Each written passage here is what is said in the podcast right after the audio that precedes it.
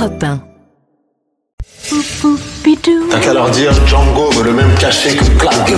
Tous les jours sur Europe 1, Soyez maudits historiquement vôtre. The successor to the kings and queens of history. Maudits Jusqu'à la 13e génération de mon race Il paraît que le roi, votre frère, n'est pas très bien membré. Stéphane Bern. Bonjour à toutes et à tous, Clémentine, Jean-Luc, euh, David, bonjour à vous. Bonjour Stéphane. Et celui qui est aussi avec nous aujourd'hui, notre globe trotteur de l'histoire. Bonjour Gavin Clémente Ruiz. Bonjour Stéphane, bonjour à tous. Je suis ravi de vous retrouver comme chaque après-midi sur Europe 1 pour vous raconter l'histoire sans se la raconter en compagnie de trois personnages qui n'auraient jamais pu se croiser parce qu'ils ne vivaient pas à la même époque, mais qui ont un point commun. Aujourd'hui, direction les États-Unis, direction la Motor City, direction le temple de la Motown.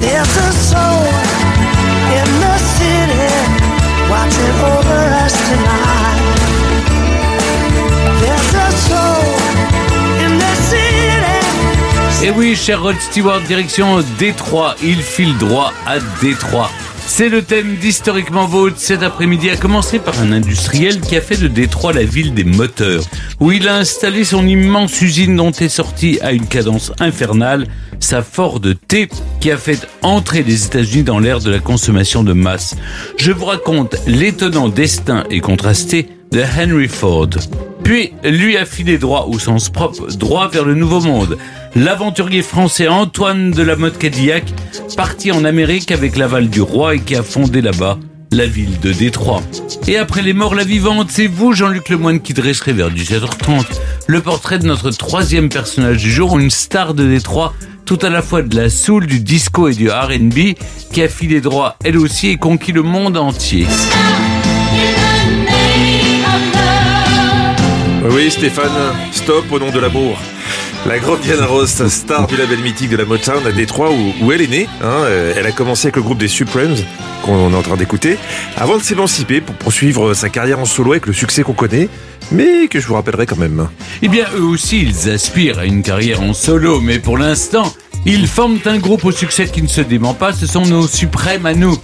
D'abord, celle qui nous entraîne dans l'intimité des grands de monde, Clémentine Portier-Kaltenbach. Oui, de, de qui nous parlez-vous Ouais, je- moi, j'aspire surtout à faire une bonne sieste. hein. Ah bah, écoutez, il n'y a pas que des trois dans la vie, Stéphane. Alors moi, je vais évoquer euh, pour vous un homme qui a filé droit, lui aussi, mais droit sur la France. Napoléon Ier, euh, à l'île d'Elbe, prisonnier, et qui débarque à Golfe-Juan le 1er mars 1815. C'était au printemps.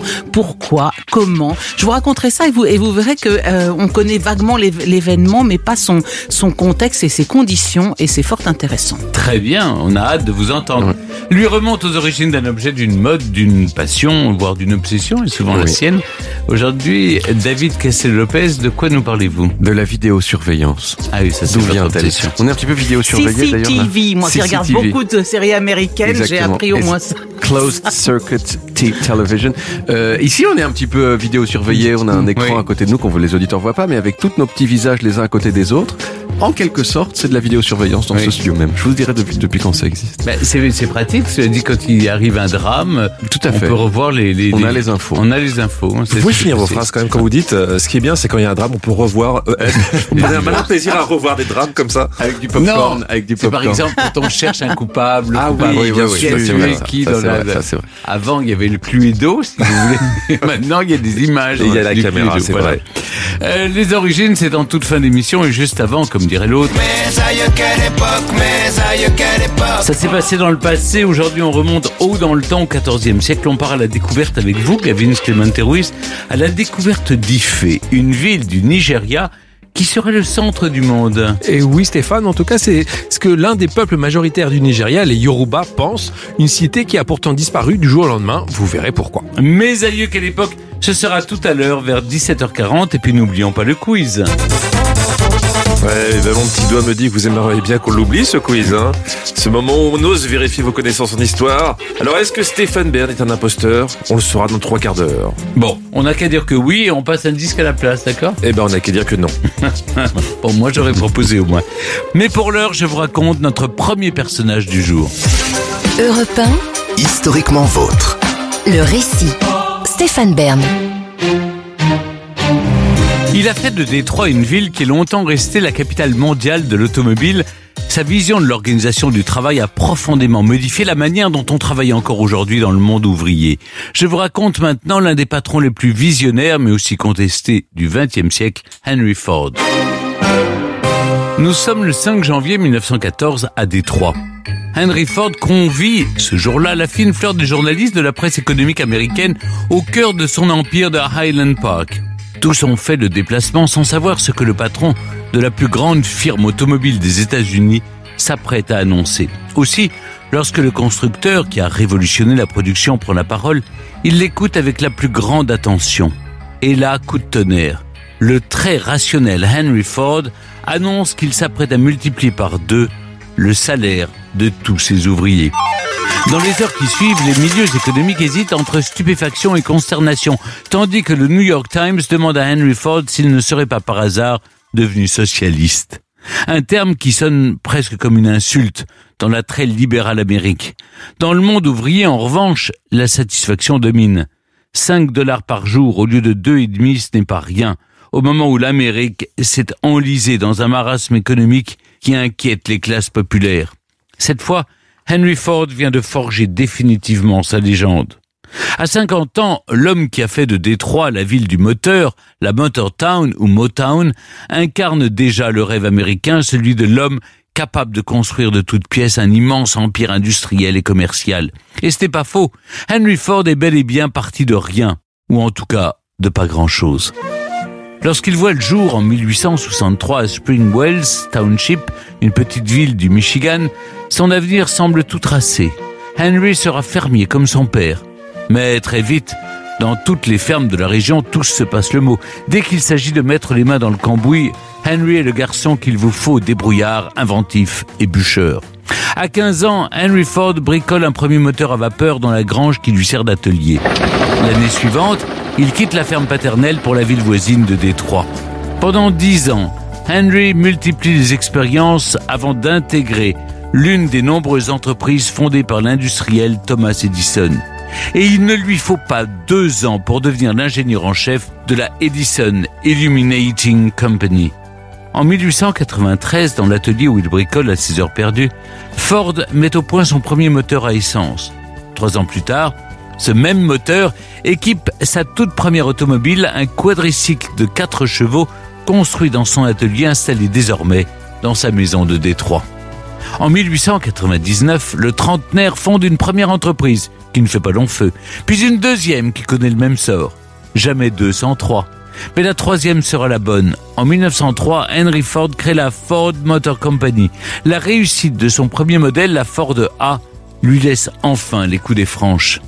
À une époque où la moindre voiture coûte pas moins de 3 ou 4 000 dollars, une somme considérable, Henry Ford comprend avant les autres que son avenir passe par une baisse drastique des prix.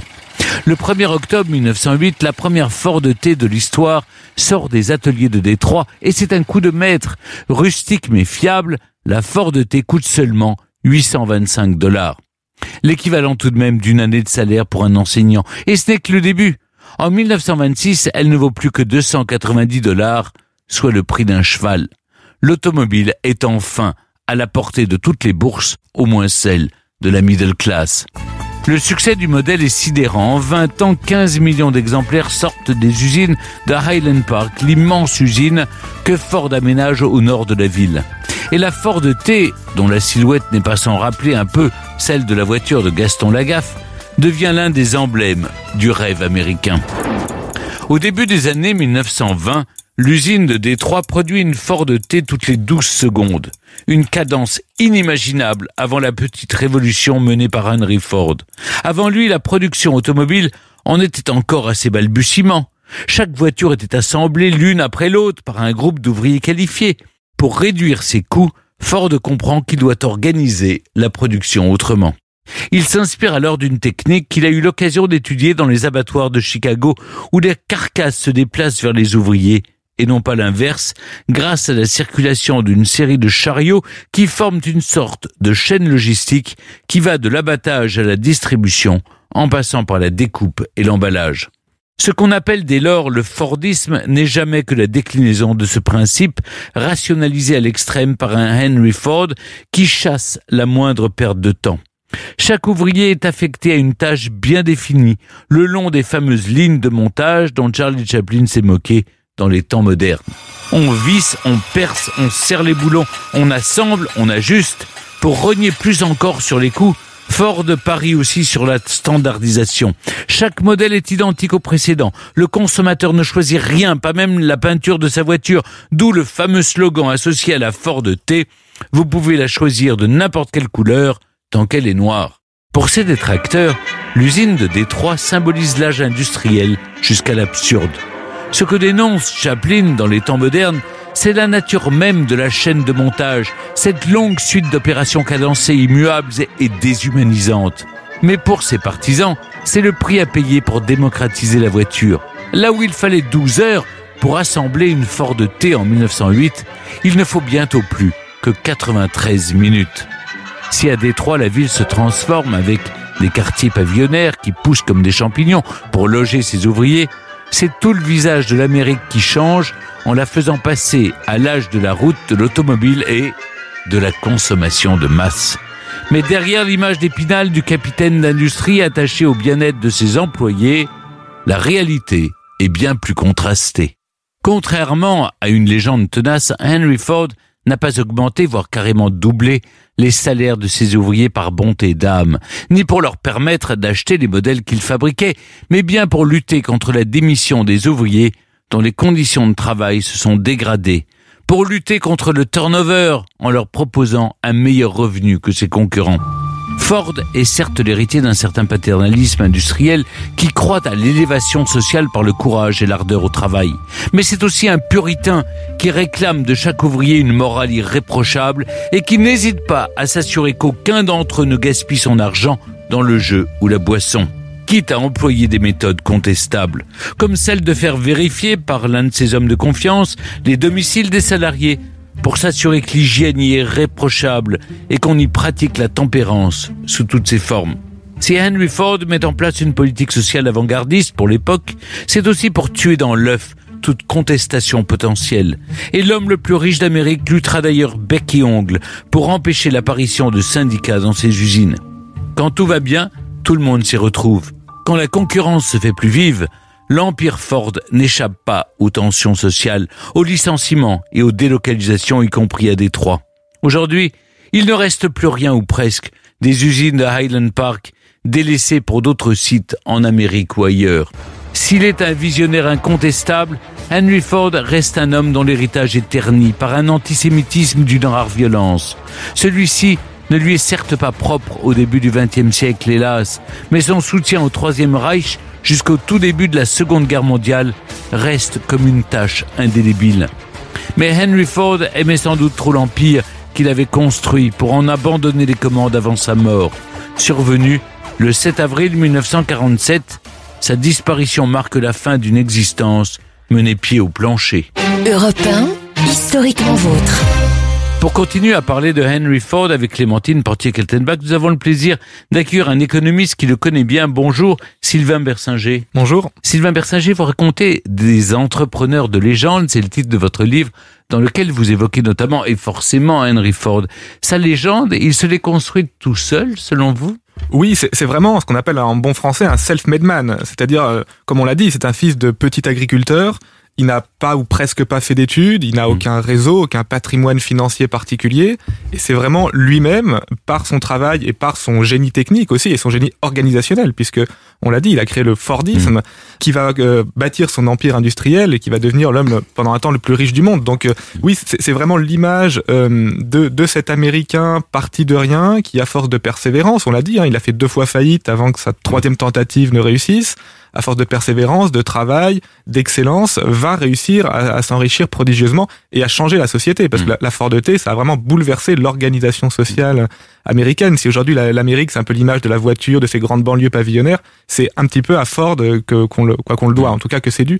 Donc oui, c'est vraiment un, un entrepreneur euh, de légende. Il fait partie des, de la poignée des très grands entrepreneurs qui ont façonné le monde dans lequel on vit. Euh, Vous parlez de ce- de ce rêve américain. C'est vrai qu'Henry Ford devient ingénieur en chef dans l'une des entreprises du célèbre Thomas Edison, comme je l'ai rappelé dans mon récit. Il veut en fait marcher sur ses pas et devenir un inventeur lui aussi. On, on sait que vers leur- la fin de leur vie, une fois qu'ils ont été très riches tous les deux, Edison et Ford se, se connaissaient. Je sais pas s'ils étaient amis, mais en tout cas, ils, ils se fréquentaient. Euh, mais en tout cas, oui, Edison, c'est euh, c'est vraiment une autre grande figure entrepreneuriale. Alors un petit peu différente parce que Edison, c'était un, un inventeur, un- vraiment un génie scientifique. Il a inventé euh, notamment l'ampoule électrique et, et tellement d'autres choses. Euh, Ford, lui, n'a pas inventé la voiture. Il a inventé une nouvelle façon de construire la voiture, ce qui est, ce qui est un petit peu différent. Mais oui, euh, très certainement que Ford avait un petit peu euh, l'image d'Edison comme un comme un modèle à suivre et comme euh, comme l'entrepreneur à succès dans les pas duquel il voulait marcher lui aussi. L'autre jour, euh, Stéphane nous a raconté l'histoire du moteur en- à combustion. On avait évoqué euh, euh, Karl Benz et 1887 et la, la révolution que ça va constituer en Europe. Mais côté américain, le- le- cette effervescence, elle existe aussi. Et, et quand euh, Ford fonde sa première entreprise, il y a quand même déjà 57 euh, euh, entreprises automobiles aux États-Unis. Alors pourquoi lui se, se démarque-t-il particulièrement par rapport à toutes les autres? Alors pourquoi Ford a réussi là où d'autres ont échoué? C'est très difficile à dire parce qu'il faudrait revenir en arrière et re- refaire le film de toutes ces entreprises qui ont échoué, donc desquelles on ne sait plus rien. Mais alors Ford, c'est à la fois un excellent technicien. Euh, il a construit lui-même euh, dans son dans son coin, hein, euh, bricolé sa propre voiture. Il a aussi travaillé chez Edison, donc c'est vraiment un, un très bon technicien. Et il va avoir cette idée que d'autres n'ont pas eu, qui est de changer la manière dont on produit la voiture. C'est-à-dire qu'il va pas seulement se dire je vais faire une meilleure voiture, mais il va se dire je vais je vais la fabriquer différemment. Et en fait c'est ça le, le, le génie de Ford. C'est c'est pas forcément qu'il avait des meilleures voitures que les autres, mais il a l'idée de les fabriquer différemment. Et c'est ça qui a fait toute la différence et qui a fait le Fordisme et qu'on parle encore aujourd'hui de, de Henry Ford.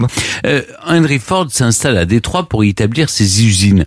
Il n'a pas été très loin, je l'ai raconté, il a longtemps habité juste à côté, il s'installe là-bas par facilité ou est-ce qu'il a flairé le, le, un potentiel pour faire de cette euh, cité la Motor Town? Alors, il s'installe à Détroit déjà parce que c'est la grande ville qui est proche de chez lui. Il va pas forcément aller à l'autre bout du pays, mais il n'est pas le seul entrepreneur dans l'automobile euh, à Détroit. Parce qu'en fait, euh, la, la plupart ou même tous les grands constructeurs américains euh, sont à Détroit. Donc, il se crée à Détroit ce qu'on appelle des économies d'échelle externe dans notre dans notre jargon d'économiste.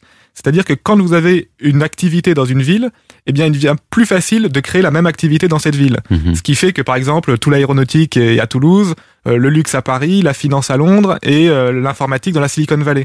Donc, il se crée en fait un savoir-faire dans ce territoire. Donc, Ford, bien sûr, contribue à, à à façonner Détroit comme étant une ville spécialisée dans l'automobile, il façonne la ville et il est façonné par elle. Il y a un peu une double relation.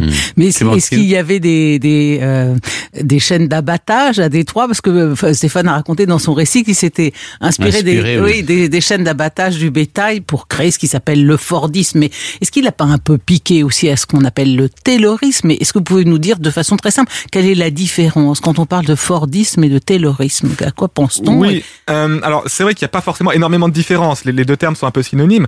En fait, il faut bien voir que donc Ford euh, lance un, un système de production standardisé où il divise les tâches pour que, en, en, gros, faire des gains de productivité. Chaque ouvrier ne fait que visser un boulon au lieu de faire toute la voiture et ça va plus vite.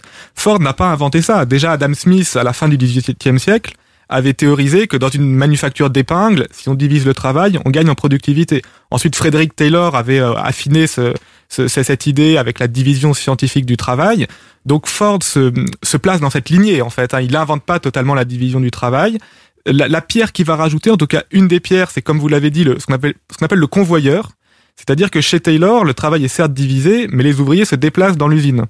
Chez Ford, la, la, on va dire la carcasse la de voiture, la carrosserie, voilà, oui. se déplace sur, disons, appelons ça une espèce de rail, un convoyeur, ce qui fait que les ouvriers en fait n'ont pas à se déplacer et en fait comme on l'a dit dans les temps modernes hein, quand on quand on regarde ce, ce film euh, les ouvriers restent sur place les pièces passent devant eux et hop Ouais. ils mettent un, un coup de un coup de tournevis ou un boulon Et les autres producteurs ont, ont fait la même chose par la suite. Il les a quand même inspirés. Sur Oui, ce plan. Euh, en fait, tout le monde a tout le monde a suivi Ford. Euh, si on pense par exemple à André Citroën qui avait ses usines non loin du, du studio d'Europe 1, il est allé visiter les usines Ford à, à Détroit et il s'est dit bah c'est génial, je vais faire pareil. Agnelli en Italie à Turin avec Fiat a fait pareil. En fait, euh, il a inspiré non seulement toute l'industrie automobile, mais toute l'industrie tout court. Euh, J'ai ouvert mon récit tout à l'heure sur cette euh, augmentation de salaire inédite accordée par Henry Ford à ses employés, le fameux 5 dollars a day. Vous dites que, selon Ford, il s'agit du meilleur moyen de réduction des coûts jamais mis en place. La suite lui donne raison. Au-delà de satisfaire des ouvriers pour les inciter à rester, quelles conséquences ça a eu sur l'économie américaine? Ça a incité les, les autres industriels à faire pareil, à suivre son exemple? Cette hausse de salaire assez, assez surprenante pour l'époque, c'est avant tout pour lutter contre ce qu'on appelle en bon français le turnover, c'est-à-dire que les, les ouvriers, ben, euh, chez Ford, c'est quand même difficile, les conditions de travail dans toutes les industries, et donc ils sont tentés de partir voir ailleurs euh, parce qu'ils ils sont épuisés. Et donc c'est avant tout un moyen de garder les salariés. Et cette hausse de salaire, elle est permise par la hausse des gains de productivité. Si vous avez une usine qui ne fait pas de gains de productivité et que vous doublez les salaires, bah vous faites faillite parce que Mm. vos, vos coûts sont trop élevés. Mais vu que Ford, avec son convoyeur et sa nouvelle façon de standardiser la production, devient beaucoup plus productif que, que les autres, alors après, bien sûr, ses concurrents vont le copier, mais c'est aussi parce qu'il devient très productif qui peut se permettre d'augmenter les salaires. Euh, Dans, dans, dans toutes les économies, l'évolution des salaires suit à peu près l'évolution de la productivité. hein. C'est deux courbes qui se superposent à peu Mhm. près à, à long terme. Il y a aussi le, le mode de vie euh, dont Stéphane nous a parlé. Tout à l'heure, vous-même, vous écrivez que Ford se présente comme un homme sain, proche du peuple et de la nature, menant une vie basée sur le travail et la morale, la caricature parfaite de l'homme idéal pour les, les conservateurs américains. Est-ce que c'est aussi un génie de la communication? Est-ce qu'il y a de la vérité derrière ça? Est-ce que c'est c'est une belle image pour euh, papier glacé Alors Ford est clairement un conservateur, euh, très, enfin il l'affiche, il le revendique dans le dans le débat euh, public. Euh, Il ressemble un petit peu à Rockefeller d'une certaine façon, hein, donc très traditionnel, très euh, religieux, proche euh, proche de la terre, proche entre guillemets des petites gens, même s'il est devenu extrêmement riche. Il, il ne boit pas ou très peu. Il, il, il promeut une vie qu'il appelle saine, donc pas d'excès en tout genre. Est-ce que c'est un génie de la communication? Je sais pas, parce que d'une certaine façon, son son mode de vie et son discours plaît, on va dire, à, la frange conservatrice de la société, mais déplaît à toute la frange plus progressiste. Donc en fait, il, il, il essaie, grâce à sa, à sa fortune, à son influence, de promouvoir euh, la vision de la société à laquelle il tient. Je pense qu'il est profondément conservateur. C'est pas un rôle qui se donne. Je pense qu'il pense ré- réellement que, que son, son mode de vie ou le mode de vie qu'il qui promeut est le bon. Euh, mais je mais je sais pas s'il le fait pour se faire aimer puisque évidemment il y a toute une frange de la société plutôt plutôt à gauche qui du coup ne l'aime pas. Donc euh, donc je je sais pas si c'est euh, si c'est forcément dans un dans le but de, de faire la publicité de sa marque qui qui promeut ce mode de vie là Ils allaient plus loin quand même que le conservatisme, notamment euh, en affichant un certain racisme, l'antisémitisme à une période quand même troublée de notre histoire. Ça a eu un impact sur euh, son entreprise et son image? Alors oui, euh, il a été clairement antisémite, euh, il a et pro-nazi. Il avait un journal à Détroit qu'il avait racheté, dont il a fait une tribune d'extrême droite, totalement favorable au Troisième Reich. Et d'ailleurs, il a été décoré par l'Allemagne nazie de, de, de, de titres honorifiques pour son, son soutien, en tout cas moral, à l'idéologie nazie. Donc là-dessus, il y a, il y a aucun doute sur son positionnement politique. Donc ça a clairement eu un impact sur son image. Encore aujourd'hui, on, on, on s'en souvient comme du, comme d'une cicatrice sur le sur, le personnage. Après, sur son activité en tant que telle, euh, C'est euh, la période où General Motors le dépasse, non? Oui, alors euh, effectivement, hein, Ford en fait n'a pas été en tant que constructeur le numéro un mondial très longtemps. C'est-à-dire qu'il s'est un peu endormi sur ses lauriers. Il s'est dit, bah, la Ford T, ça marche très bien. Tout le monde doit acheter une Ford T. Voilà, c'était quelqu'un qui avait des idées parfois un petit peu arrêtées. Et General Motors a su renouveler les modèles. Euh, parce qu'au bout d'un moment, bah, quand tout le monde avait une Ford T, les, les gens voulaient avoir une voiture un peu, voilà, avec un peu plus d'options, un peu plus moderne. Et Ford a mis beaucoup de temps à se, à se réadapter, on va dire, au goût du jour. Et General Motors lui, lui- est passé devant. Et en fait, le grand constructeur américain du XXe siècle en automobile, c'est General Motors, c'est pas Ford. Mais merci beaucoup, Sylvain Bersinger, d'être revenu avec nous sur cet entrepreneur qui a révolutionné notre manière de consommer et de produire et a transformé durablement la ville de Détroit.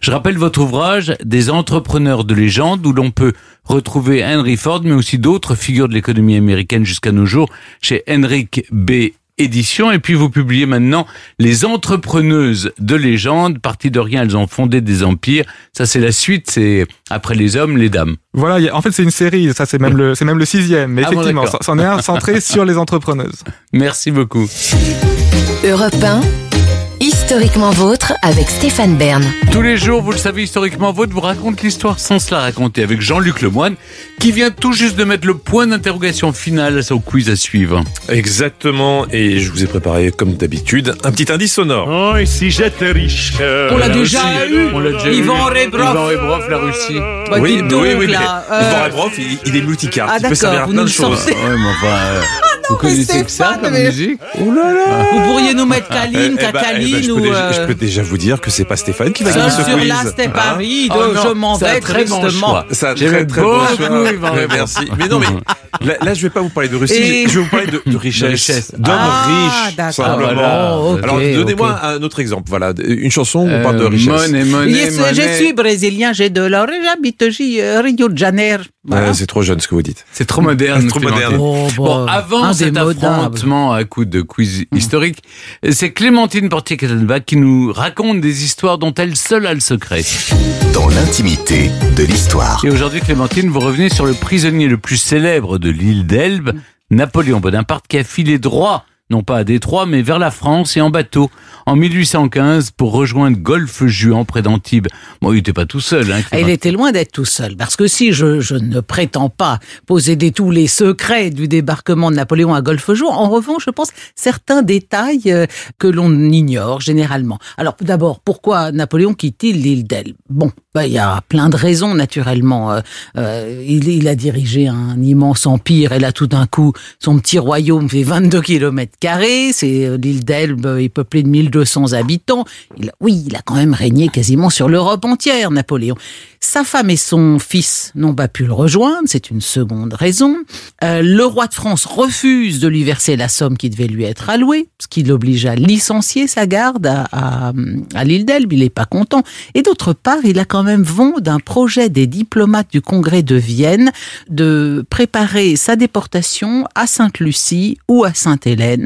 Et les Anglais ont même parlé de Bethany Bay, un bagne australien.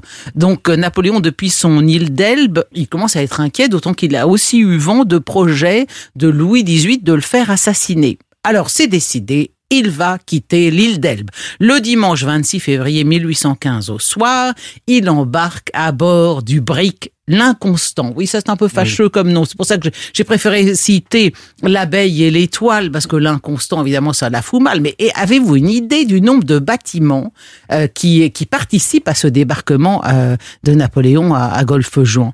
Vous vous diriez combien de bateaux, combien d'hommes quand, Moi, quand Napoléon? dit euh, 10 bateaux. Oui, c'est ça, une Mais- quinzaine. oui, c'est ça, parce que je pense que on l'imagine comme ça, comme dans le film d'Abel Gans, tout seul sur sa barcasse. Bah, en effet, c'est une flottille euh, de sept bâtiments. Ah, voilà. Et euh, il y a des felouks, il y a des, euh, des- les, les- les bâtiments, il y a le Saint-Esprit, la Caroline, le Saint-Joseph, des bateaux barbaresques et à trois mâts. Et donc les felouks, la mouche et l'abeille. Et la flottille comporte entre 1000 et 1200 hommes. Donc c'est quand même, un- c'est bah, c'est pas un très très important dispositif, mais enfin il est loin d'être tout seul. Bon, il a mis sa tenue légendaire, ça c'est de la com, c'est très important. Donc son habit vert à parement rouge, culotte de casimir blanc, redin, redingote grise et son large chapeau de castor noir. Il faut qu'on puisse le, le reconnaître de loin. Et en montant à bord de l'inconstant, il s'écrie « Le sort en est jeté ». Bon là, euh, ça n'a pas été très très très très puissant comme inspiration. La flottille prend la mer et alors tout de suite on est dans la, la communication parce que tous les officiers et les soldats qui savent écrire à bord des bateaux se mettent à recopier des centaines d'exemplaires des deux proclamations, l'une au peuple, l'autre à l'armée, que l'empereur déchu a rédigé la nuit pr- précédente.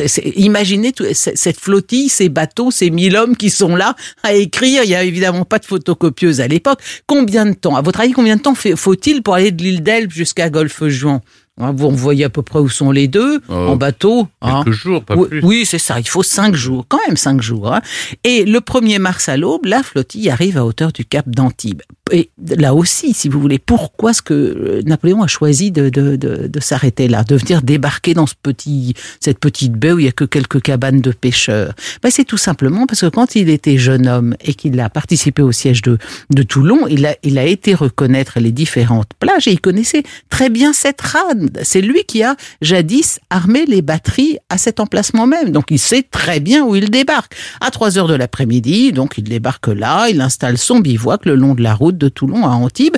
On envoie Cambronne avec une cinquantaine d'hommes parce qu'il faut bien, il va falloir pou- pouvoir manger euh, pendant qu'on va remonter vers Paris. Se fait remettre 3000 rations par le maire de Cannes, qui d'abord est un peu réticent parce qu'il faut se mettre à sa place. Il va débarquer l'empereur, mais on est, euh, il y a eu la restauration, donc le roi de France c'est Louis XVIII.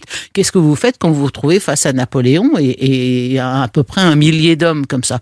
Il a finalement donné quelques rations. Les, gens étaient plutôt stupéfaits et pas très joyeux, enfin plutôt interloqués de voir débarquer euh, Napoléon. Il y a, c'est, la foule n'est pas hostile, mais on peut pas dire qu'elle soit non plus enthousiaste. Hein. Et alors après, on part et on, c'est la fameuse route Napoléon. Napoléon marche euh, en chemise, un bâton à la main, en chantant très faux. Hein. On imaginait ça, il aimait bien le bel canto. Et ils ont fait quand même entre, entre 40 et 50 kilomètres par jour, ce qui, est- ce qui est quand même important. Et il y a le fameux épisode de la Fraie. On peut pas le résister à le raconter quand le 5e bataillon lui fait face et il s'adresse à eux, soldats du 5e.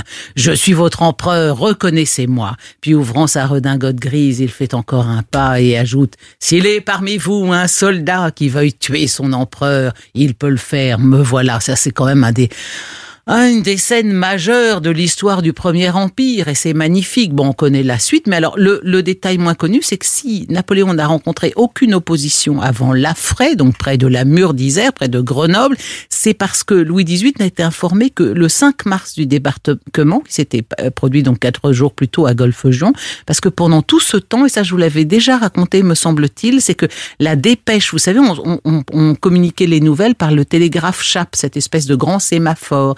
Et là, la, la, le- la dépêche a été interrompue par le brouillard. C'est ce qu'on, euh, en histoire, on appelle ça le facteur climat, c'est-à-dire comment les conditions météo euh, jouent un rôle majeur dans, dans l'histoire. Et bien là, si Napoléon a, a joui quand même d'une certaine tranquillité pour remonter vers Paris, c'est à cause du brouillard. En tout cas, sachez, ça se passe au printemps, hein, avant, un petit peu avant le printemps, c'est tous les, tous les ans, le 1er mars, vous pouvez aller à Golfe-Juan et on organise là-bas sur place une grande manifestation autour de ce fameux débarquement de l'étoile, l'abeille et l'inconstant. Merci Clémentine.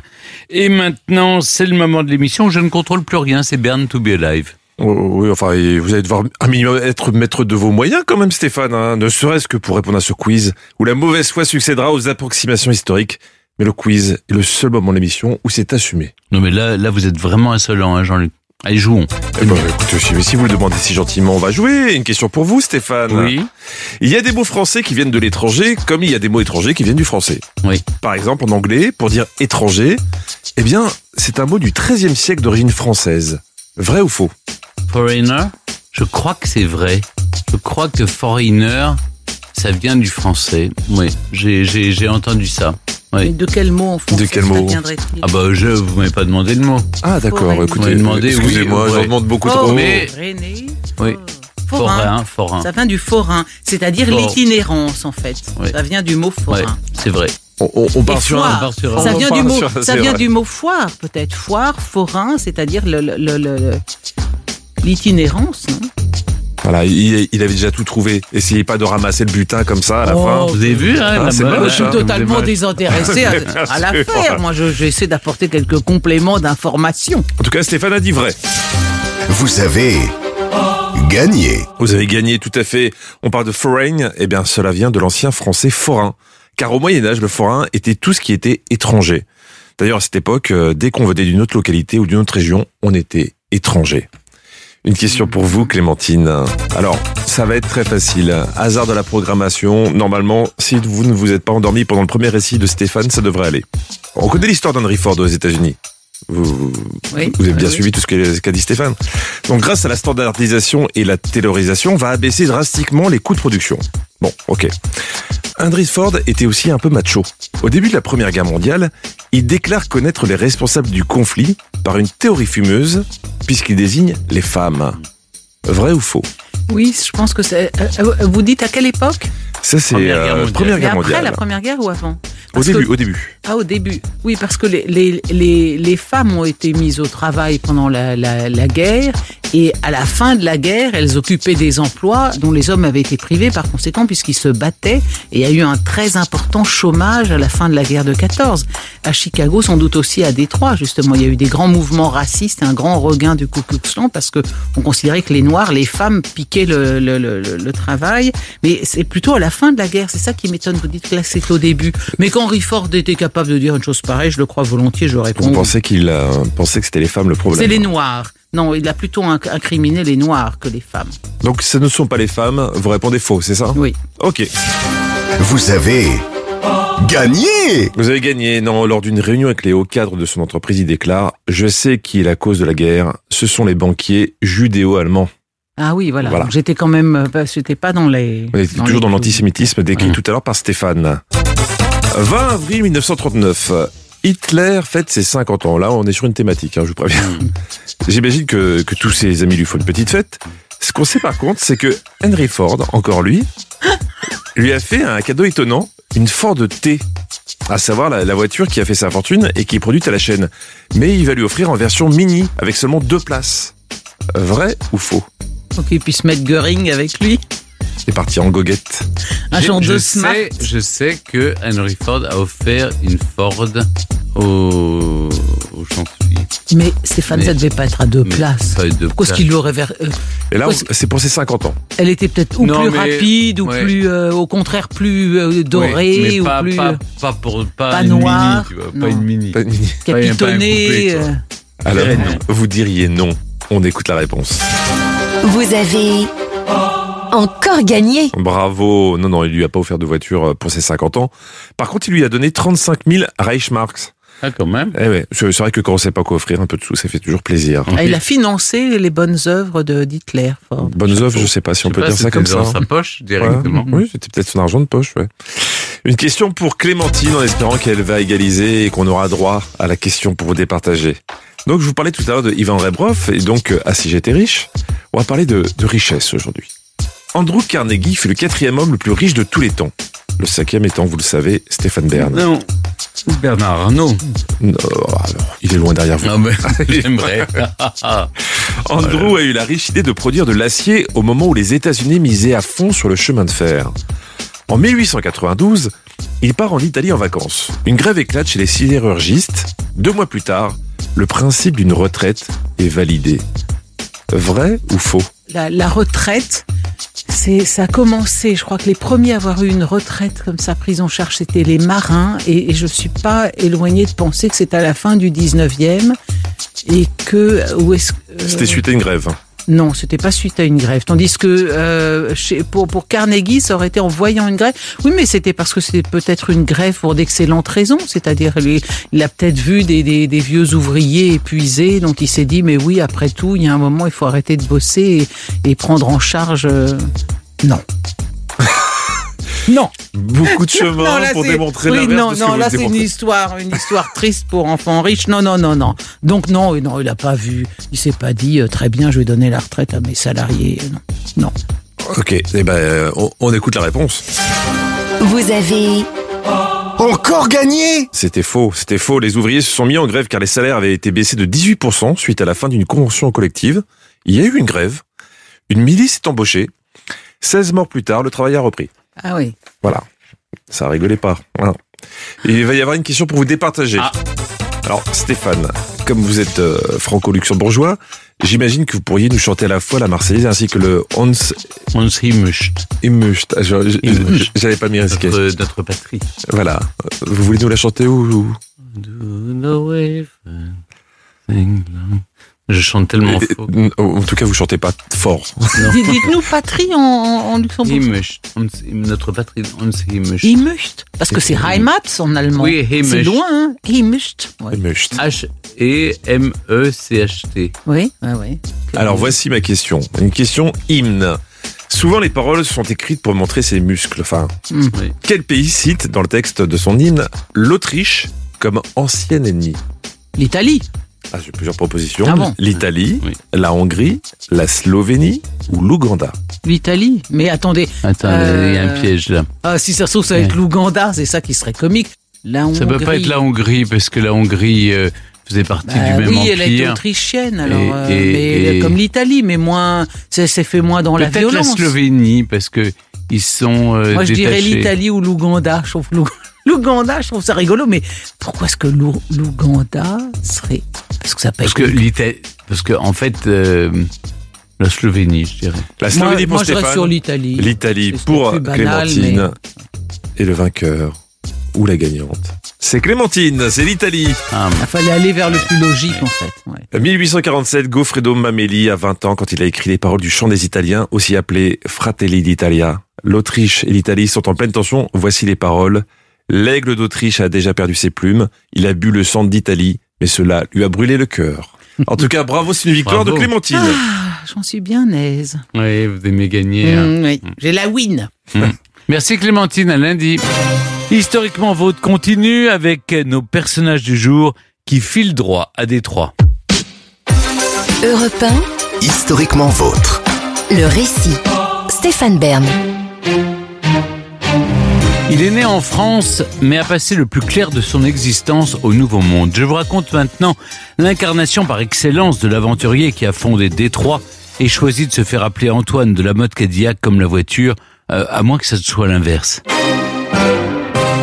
Nous sommes à la fin de l'année 1700 à Montréal.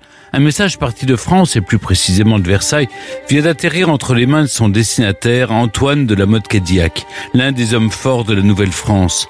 Cadillac saute de joie et pour cause, son ministre Pontchartrain, chargé entre autres des colonies, accepte de donner le feu vert à un projet qu'il peaufine depuis des années. L'établissement d'une colonie française permanente au cœur de ce qui est devenu depuis l'État du Michigan.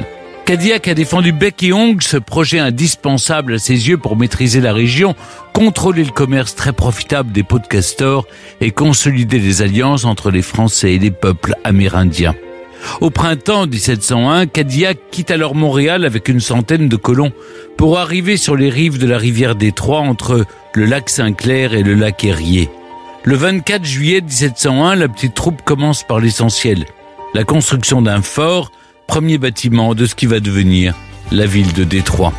La tentative est risquée et pour bien comprendre, il faut se rappeler ce qu'est alors la Nouvelle-France.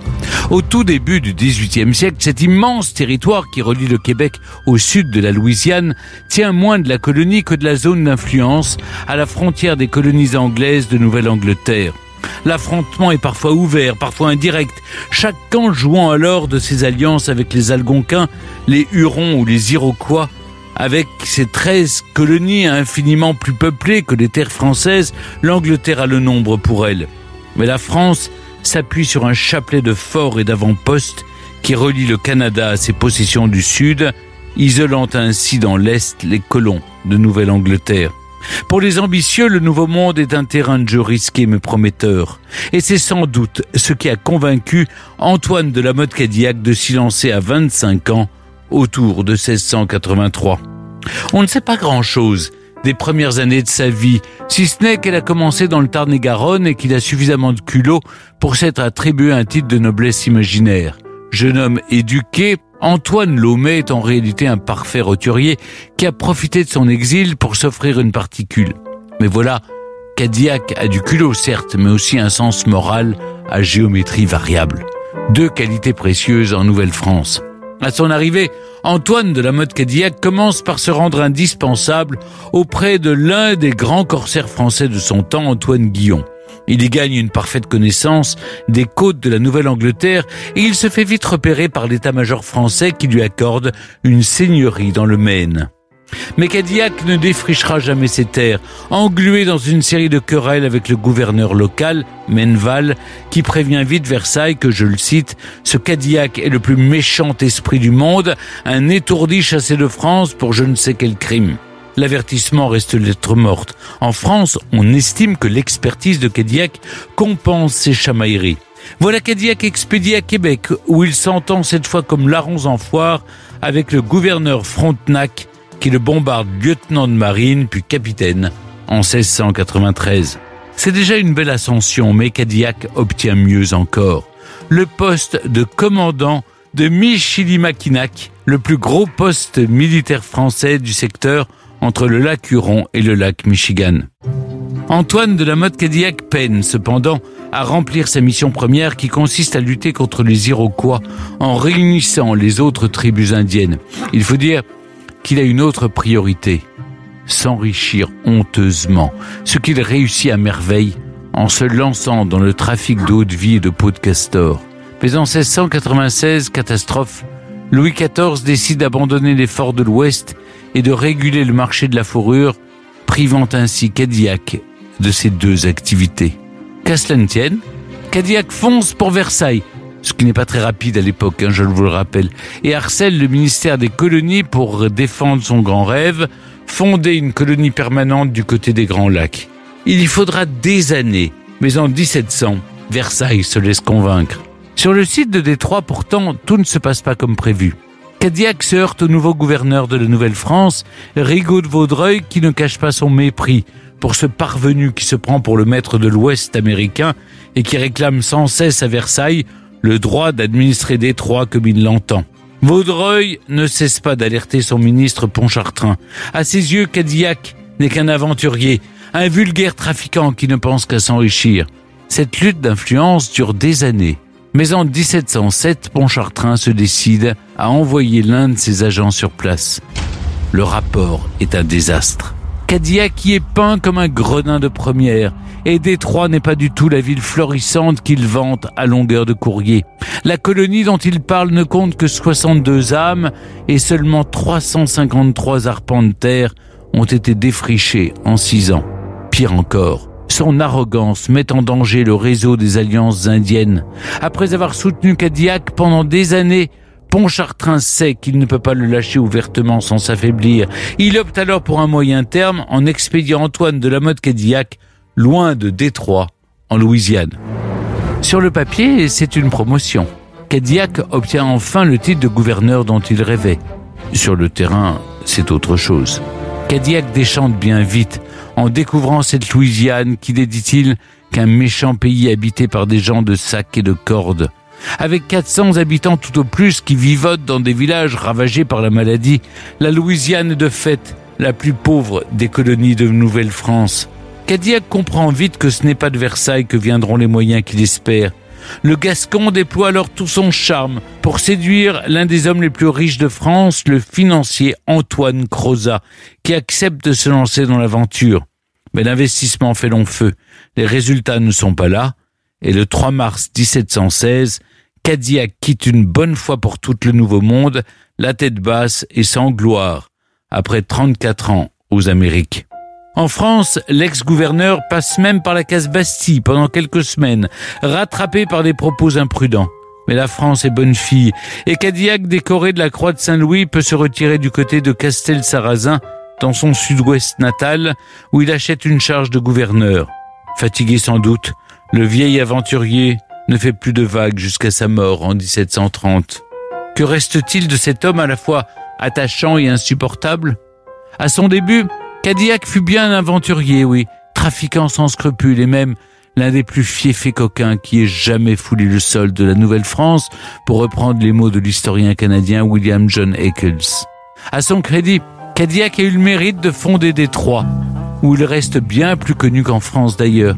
En 1902, quand quelques pionniers de l'automobile ont lancé leur entreprise, c'est bien son nom qu'ils ont retenu pour fonder la Cadillac Motorcar Division, à qui on doit quelques-unes des voitures les plus belles et les plus célèbres du monde. On peut parier sans trop se risquer qu'Antoine Lomé, dit de la mode Cadillac, se serait rengorgé d'un tel hommage. Europe 1, historiquement vôtre. Pour continuer à parler d'Antoine de la mode Cadillac, nous avons le plaisir d'accueillir un critique musical qui a dédié un livre à la ville de Détroit. Bonjour Pierre Éville. Bonjour Stéphane Bern. Pierre Éville, vous êtes critique musical. Vous venez de faire paraître Détroit Sampler 100 ans de musique dans la Motor City.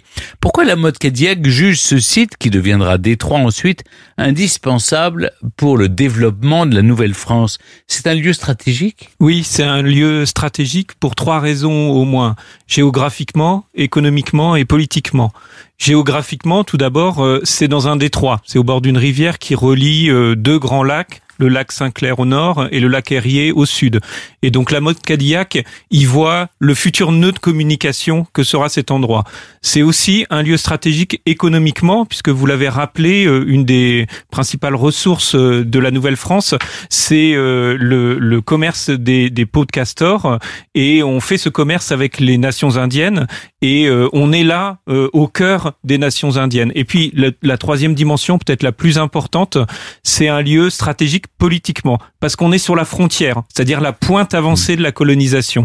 Et en installant son fort là, euh, la mode Cadillac, il dit c'est la France qui est la plus avancée dans la dans la colonisation et il va défendre euh, cette volonté euh, euh, colonisatrice de la France en y installant des soldats et un fort. Jean-Luc Est-ce que c'est la mode Cadillac qui donne son nom à la ville de Détroit? Oui, un peu à son insu en fait, parce que quand il crée le fort, il l'appelle en hommage au ministre de la Marine de Louis XIV, Fort Pontchartrain du Détroit, parce que c'est à côté d'un Détroit. Et alors on aurait pu penser tellement c'est évident que euh, le nom aurait été euh, oublié. Et en fait c'est celui-là qui est resté. Quand les Anglais ont pris le fort en 1760, ils ont effacé le nom de Pontchartrain et ils ont gardé le nom de Fort Détroit.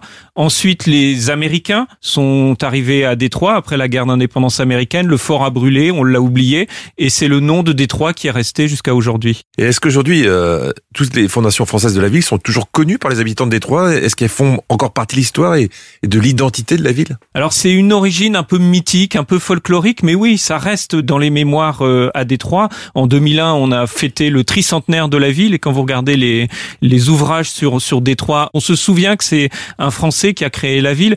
Ce qui est frappant, c'est qu'aussi la géographie de la ville a gardé cette mémoire, puisque dans ces rues, il y a plein de noms français. Lafayette, Marquette, Montlieu, et un de ceux qui a rendu hommage à ses origines françaises, c'est un geek de la ville, un musicien euh, un peu fou, Jack White, des White Stripes, qui a fait un, un morceau qui s'appelle Lafayette Blues à la fin des années 90, euh, dont la plupart des, paroles sont une litanie de rues françaises, et il était tellement obsédé par cette euh, origine française de Détroit que dans le petit 45 tours du, de la chanson, il a glissé une image de Lafayette. Euh, Vous expliquez dans votre livre que l'identité de Détroit est aussi et surtout marquée par sa mauvaise réputation dans l'ensemble des États-Unis. Pour quelle raison cette ville a cette mauvaise réputation parce qu'une image trop populaire? Alors populaire, elle l'est assurément parce qu'avec l'industrie automobile, elle a attiré tous les pauvres du monde qui sont venus chercher de bons salaires dans l'industrie euh, automobile. Mais le revers de cette médaille, c'est que euh, la ville a vécu euh, dépendante de l'industrie automobile et de ses soubresauts extrêmement violents. Détroit a été frappé par plusieurs crises, la crise des années 30, puis la crise des années 60-70, auquel s'est ajoutée la fuite des populations blanches à partir des années 60 et euh, des relations euh, entre les noirs et les blancs extrêmement brutales avec plusieurs émeutes pendant la deuxième guerre mondiale dans les années 60 qui fait que le surnom de Détroit dans les années 80 c'est Murder City la capitale du meurtre et le symbole de ça c'est le film Robocop puisque la seule ville des États-Unis où on envoie un policier robot parce que les policiers humains n'arrivent plus à garder le contrôle c'est à Détroit. Euh, Une marque automobile rend hommage à la mode Cadillac, je l'ai rappelé, en donnant son nom à la marque, une marque qui fabrique des voitures de collection rutilantes, tape à l'œil. Pourquoi ce choix de nom? Qu'est-ce qui l'inspire à ses fondateurs et à ceux qui conduisent les voitures? Alors encore aujourd'hui, en, en, aux États-Unis, euh, la France c'est le chic. Et donc, euh, quand on crée une, une, une, petite marque de voiture au début du XXe siècle, on veut se rapprocher de cette image euh, chic, et donc on la nomme euh, Cadillac et on relie Détroit à cette, ses origines françaises. Il faut savoir que le, cette image-là, elle est aussi présente dans la musique. Euh, Elvis avait une Cadillac rose, il l'a même chanté dans une dans une chanson, et il y a plein de références à Cadillac dans plein de morceaux. Moi, il y a un morceau que j'aime beaucoup de Johnny Cash qui s'appelle euh, One Piece of a, euh, at a Time, où il raconte l'histoire d'un ouvrier de Détroit qui vole en fait des pièces détachées et qui construit sa voiture en pièces détachées grâce aux produits de ses larcins. Sauf que les pièces qui volent, elles appartiennent à différents euh, Modèle. différents modèles et donc il a une voiture complètement baroque. Euh, Au-delà de l'automobile, Détroit, c'est bien entendu une ville de la musique, et vous le rappelez évidemment dans votre livre, la Motown et la techno ont été inventées là-bas. Vous vous posez la question dans votre livre, pourquoi cette ville de la démesure industrielle a-t-elle tant donné à la musique populaire ces 100 dernières années et avec si peu de moyens. Du coup, je, je vous pose la question puisque vous vous la posez vous-même. Oui, alors il y a un effet économique qui est que avec cet effet d'aspiration, énormément de gens très différents sont arrivés à Détroit et ils sont venus avec leur musique dans Mm. leur bagage. Et donc ça, ça, ça a créé les conditions de ce qu'on a vu ensuite. Et aussi, euh, les gens s'écoutent les uns les autres et s'influencent euh, les uns les autres. Les rockers écoutent euh, les chanteurs de soul, les chanteurs de soul font du psychédélisme, les musiciens noirs vont écouter euh, des pêche mode, des- de la musique synthétique euh, européenne, et c'est ça qui crée, euh, avec un sens de l'émulation, une volonté de rivaliser, d'être le meilleur, c'est ça qui fait de, de Détroit cette métropole musicale un peu exceptionnelle. Jean-Luc? Alors, Détroit a fait naître des artistes au genre très différents. Iggy Pop, Eminem, les Suprêmes avec Di- Diana Ross, dont je vais parler dans un instant, les White Stripes. Pourquoi autant de genres différents qui se développent dans, dans une ville? Il y a cet effet de brassage, mais il y a aussi euh, les connecteurs en fait. Euh, Détroit a eu cette chance que euh, à différentes étapes de, de, de son histoire, il y a eu des, des, des personnages qui étaient à la charnière de ces mondes-là et qui les ont fait connecter. Et en connectant des univers euh, différents, la pop musique et le rhythm and blues, euh, la musique synthétique et la soul, on crée des musiques euh, nouvelles. Le rap, musique noire et le, le, le, le- la population blanche, c'est Euh, et parmi ces, ces figures, il y en a un auquel je tiens tout particulièrement parce que c'est un animateur de radio. On est sur une radio. Il s'appelait, il avait un nom un peu bizarre, The Electrifying Mojo.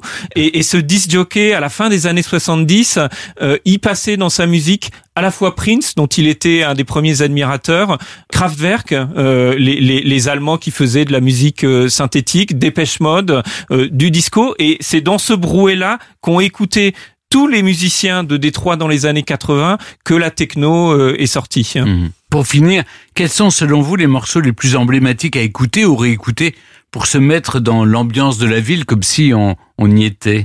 Alors en, en un peu plus d'un demi-siècle, moi j'en choisirais trois.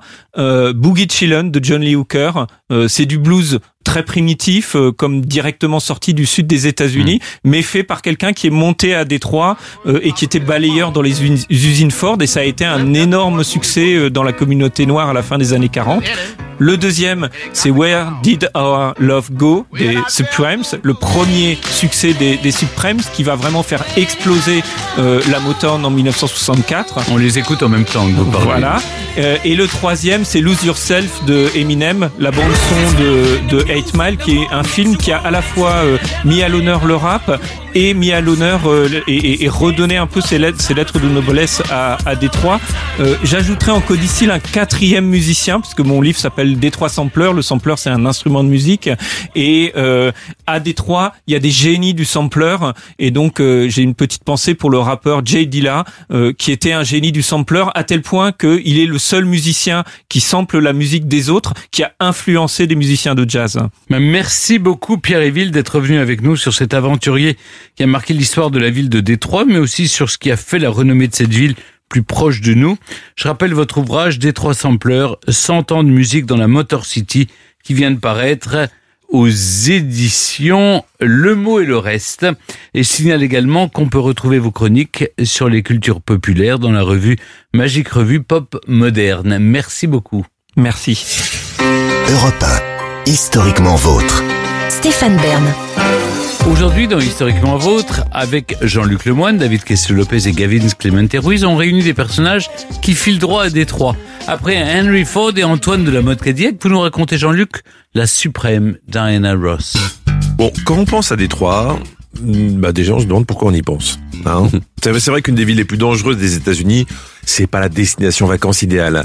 Mais en grattant un peu sous la couche de criminalité qui gangrène Motor City, on peut y trouver du positif. C'est notamment là-bas qu'est né le label Motown Records, contraction de Motor Town, la, la ville des moteurs, qui a joué un rôle primordial pour le développement et la mise en lumière des artistes afro-américains, dont la seule et l'unique, la déesse, l'icône, the queen, the best, maman, Diana Ross.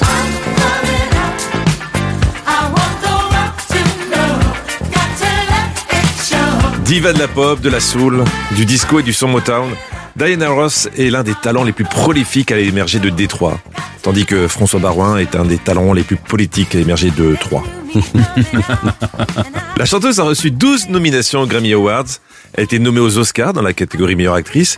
Elle a enregistré 57 albums et en a vendu plus de 100 millions, aussi bien en tant que membre du groupe The Supremes qu'en tant qu'artiste solo. Et cuisine vachement bien le poulet, qu'elle aime bien griller. Voilà ce qu'on appelle une biographie précise et travaillée. Oh, merci, c'est pas grand chose. Diana est donc née à Détroit le 26 mars 1944. Sa mère l'appelle Diane, mais une faute de frappe sur l'acte de naissance a modifié le prénom en Diana.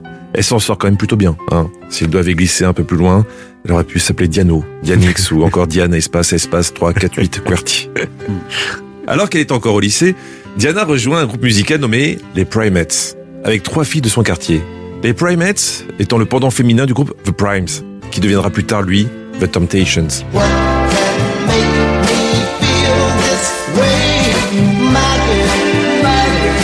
Ah, que ça fait du bien ce genre de musique.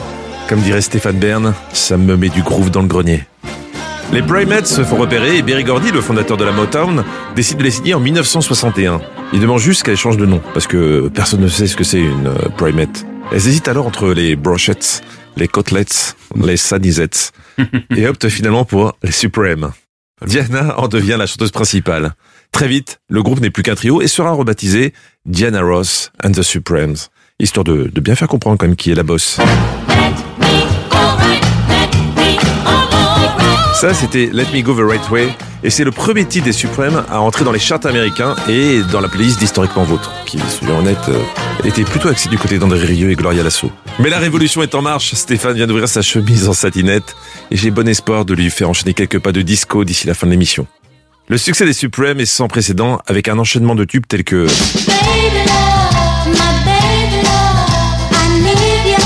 Ou encore... euh,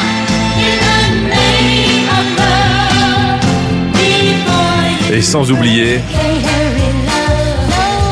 Oh, j'adore ça. Ah ouais. hein.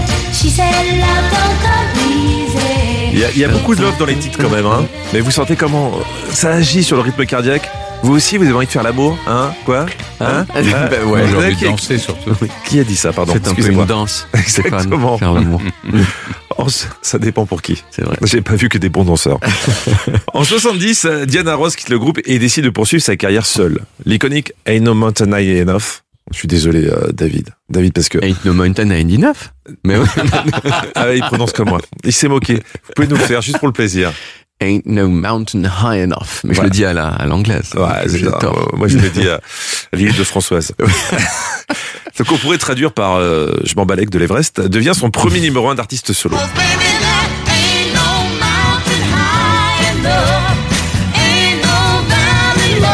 En 72, elle fait ses débuts au cinéma en incarnant Billie Holiday dans le biopic Lady Sing the Blues. Les critiques sont dithyrambiques, elle est nommée aux Oscars, et même si Allociné n'affiche qu'un 3,1 en note spectateur, c'est certainement ses anciennes collègues jalouses des Supremes qui ont trollé les scores. Cinq ans plus tard, elle incarne Dorothy dans la comédie musicale The Wiz, une adaptation afro-américaine du magicien d'Oz aux côtés d'un certain Michael Jackson. Les deux ont eu d'ailleurs une relation assez particulière. Alors qu'il était encore dans les Jackson 5 à l'âge de 9 ans, Michael rencontre Diana. Et à partir de ce moment et jusqu'à sa mort, ils ont été les meilleurs amis du monde. Enfin, pas sûr que le terme meilleur ami corresponde vraiment à la nature de leur relation. Quand on sait que Jackson a affirmé qu'ils étaient comme une mère et son fils, un frère et une sœur et des amants. Allez hop, on mélange tout ça et on voit ce que ça donne. Hein. Plus tard, une chanson apparaîtra d'ailleurs dans le répertoire de Bambi, étrangement intitulée Dirty Diana.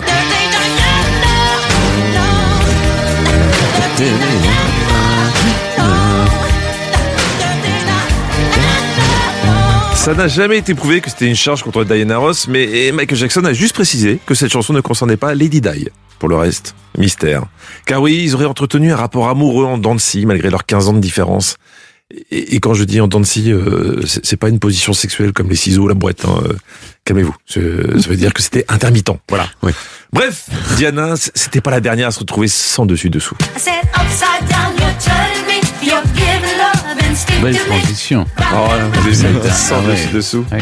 En 1980, elle quitte la Motown et signe un contrat record de 20 millions de dollars avec RCA pour 7 ans. C'est simple, à l'époque, il s'agit de la plus grosse somme d'argent jamais versée à un seul artiste. Record battu récemment par Stéphane Bern, qui a accepté 25 millions de- d'euros, je crois, pour aller inaugurer une boutique Hermès à Doha. Ah non, je crois que vous confondez C'est avec Nabila. Ah, c'est possible. Ah, voilà. C'est vrai qu'on vous comprend. Physiquement, vous êtes tellement proche. Le succès n'est pas aussi fou qu'avant. Alors elle fait son comeback à la Motown en 1989 et en devient même actionnaire. À presque 80 ans aujourd'hui, Diana Ross est toujours considérée comme une méga star, une icône fashion, une icône gay, une icône iconique et une inspiration. Elle a ouvert la voie pour de nombreux artistes dans tous les domaines de l'art.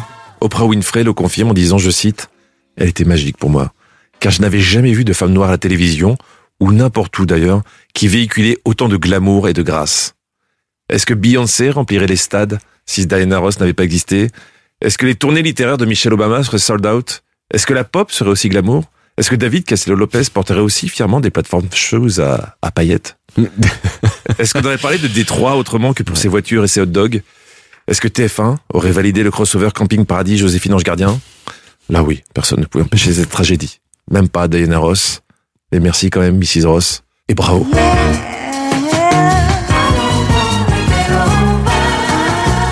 Ça, c'est sexy, Ah, ça. c'est super sexy. oui. Hangover. C'est c'est sensuel Love gros. Hangover, Ouais. oui.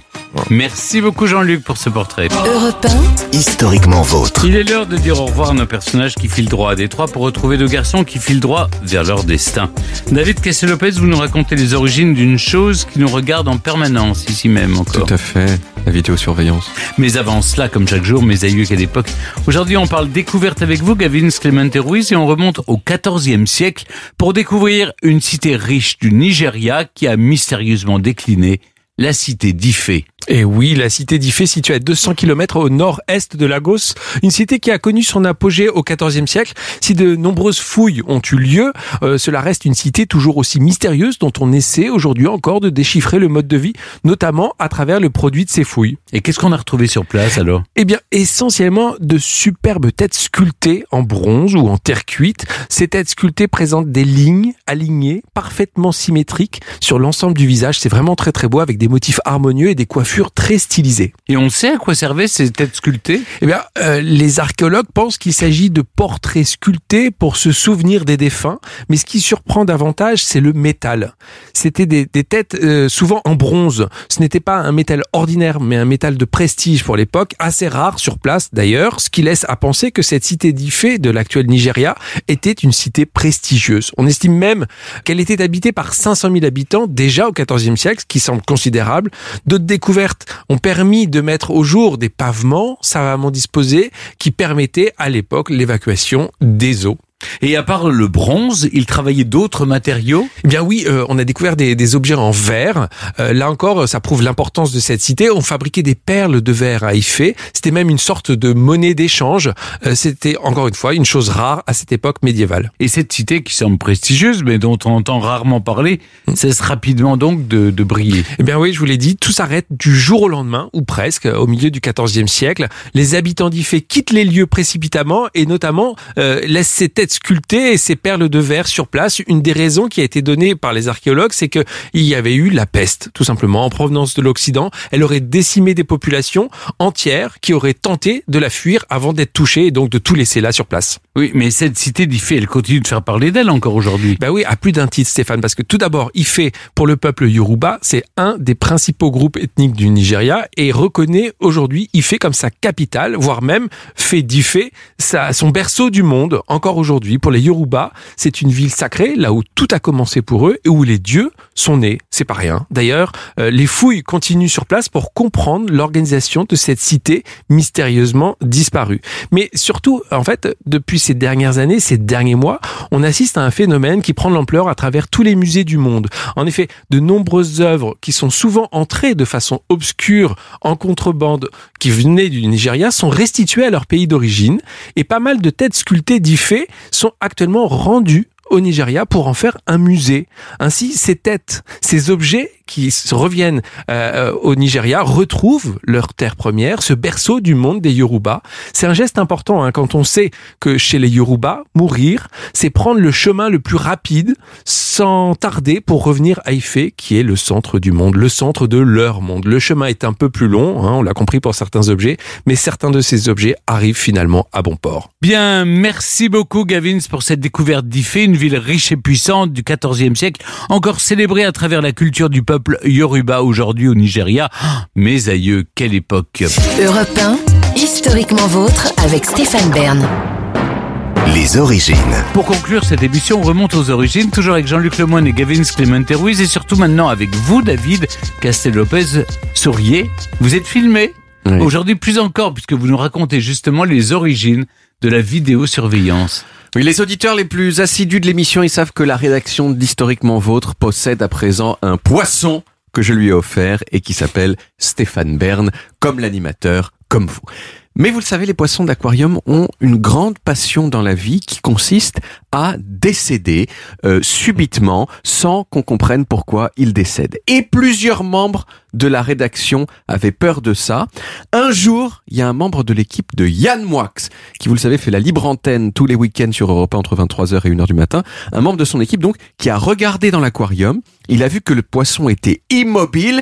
Il a dit à Yann Moix que le poisson était mort. Et du coup, Yann Moix a carrément annoncé à l'antenne la mort du poisson. Le poisson rouge de Stéphane Bern vient de mourir. Je répète, le poisson rouge de Stéphane Bern vient de mourir, ce n'est pas une blague, c'est la vérité. Bon, il faut il faut l'avouer, l'information a été démentie dès le lendemain. Euh, et ben il s'avère que le poisson euh, n'est pas décédé. Voilà. Mais quand même, un jour, un jour, justement pour éviter ce genre d'hystérie, on a euh, dans la dans, dans le- la rédaction d'historiquement vôtre installé euh, devant l'aquarium une caméra de vidéosurveillance. Alors elle ne surveillait que l'aquarium, mais on l'a installée. Elle était reliée au téléphone portable de l'équipe et depuis on peut vérifier à chaque instant l'état de santé de Stéphane Bern le poisson. Quelquefois, la nuit, je n'arrive pas à dormir, alors je me connecte avec mon téléphone sur l'application de surveillance et je vois Stéphane Bern dormir et ça m'apaise et moi-même, je me rendors. Mais alors, qui a inventé cet objet merveilleux qui permet de vérifier que les poissons ne sont pas décédés? Eh bien, est-ce que vous vous souvenez de ce bruit?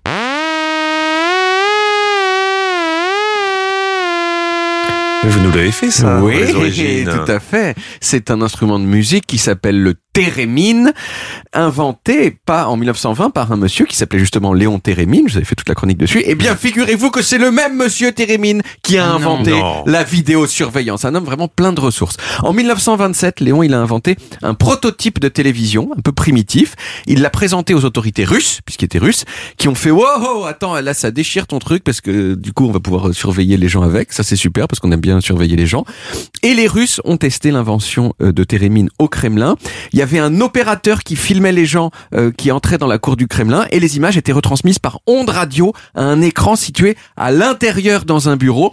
Staline, à Skip, a été ultra impressionné et l'invention a été immédiatement classée top secret, sans doute parce qu'ils pensaient qu'ils allaient pouvoir en faire des choses plus machiavéliques encore, sauf que, à ma connaissance, ils en ont rien fait du tout et ça n'a rien donné du tout. En tout cas, c'est ce monsieur Térémine qui a inventé à la fois euh, l'instrument de musique rigolo et euh, cette- ce prototype euh, de vidéosurveillance. Le second moment de l'histoire où la vidéosurveillance a été utilisée, c'est dans un contexte lié aux nazis. Vous vous souvenez, vous vous souvenez de, de Werner von Braun? C'est terrible cette- cette gourmandise dès que vous dites nazi. C'est comme un petit fraisier. Euh, vous vous souvenez de Werner von Braun, le monsieur nazi qui a inventé les fusées V2, hein, et que les Américains ont ensuite euh, embauché pour qu'il fabrique des fusées de la NASA? Euh, un nazi à la NASA, c'est rigolo. Voilà. Eh bien, pour surveiller à distance le lancement de ces fusées V2 en Allemagne, sans risquer qu'elles lui explosent dans le visage, Werner, il disposait d'un système de vidéosurveillance qui avait été inventé par un autre ingénieur nazi super fort qui s'appelait Walter Bruch.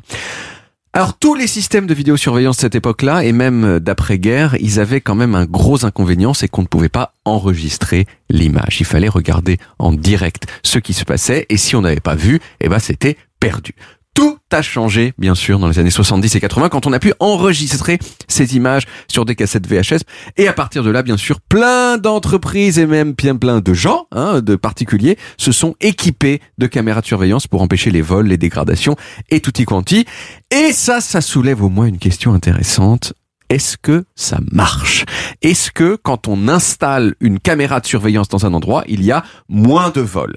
Et euh, la réponse euh, dans l'ensemble, c'est euh, oui. Voilà, dans l'ensemble. Alors en tout cas sur les parkings, il y a une étude très précise qui a été faite sur les parkings en 1993 et qui a montré que la présence de caméras de surveillance sur les parkings londoniens avait fait baisser le nombre de vols sur ces parkings de 60%.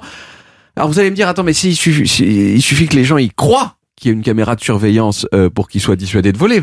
On peut peut-être installer donc une fausse caméra, euh, ça coûte vachement moins cher et l'effet est le même. Eh bien, figurez-vous ce que c'est euh, exactement ce qu'on a fait dans le hall de mon immeuble euh, à Paris pour dissuader les prostituées d'y faire des passes. Et euh, je, je crains, euh, je crains que la supercherie ait été découverte euh, parce que aux dernières nouvelles, ça n'avait mis absolument aucun frein à leur commerce dans le hall de mon immeuble. Voilà. Mais peut-être maintenant, dites que c'est des vrais. Oui, voilà. Là, je viens de le dire de façon assez publique. oui. Exactement. Excusez-moi, mais ils font ça dans le hall de votre immeuble, Oui. comme ça, devant Oui. les boîtes aux lettres. Devant les boîtes aux lettres. euh, C'est vous qui les inspirez C'est ça. On a un colis pour Monsieur Casla Lopez. Ouh, ça me rend tout chose. Voilà. Merci beaucoup, David. On retrouve les origines en podcast sur toutes les applis audio et en vidéo sur YouTube, Dailymotion et sur le site europe où vous pouvez également retrouver toutes nos émissions. Historiquement Vôtre, c'est terminé pour aujourd'hui, mais on revient lundi dès 16h avec toute l'équipe et surtout avec trois nouveaux personnages, trois garçons dans le vent de Norvège. Éric le Rouge, un viking norvégien parti dans les vents du Nord jusqu'à découvrir une lointaine contrée à laquelle il va donner un nom, le Groenland. Puis l'explorateur Fridtjof Nansen, à l'origine de la première expédition polaire norvégienne. Et vous, Jean-Luc, vous nous raconterez des garçons dans le vent plus vivants, un vent plus froid que celui des Beatles. Ah oui, forcément, vu qu'ils sont en Norvège, je vais vous raconter AA. Ah, ah, ah, très bien. Alors un lundi, les amis. Retrouvez Historiquement Vôtre tous les jours de 16h à 18h sur Europe 1 et en podcast sur europe1.fr.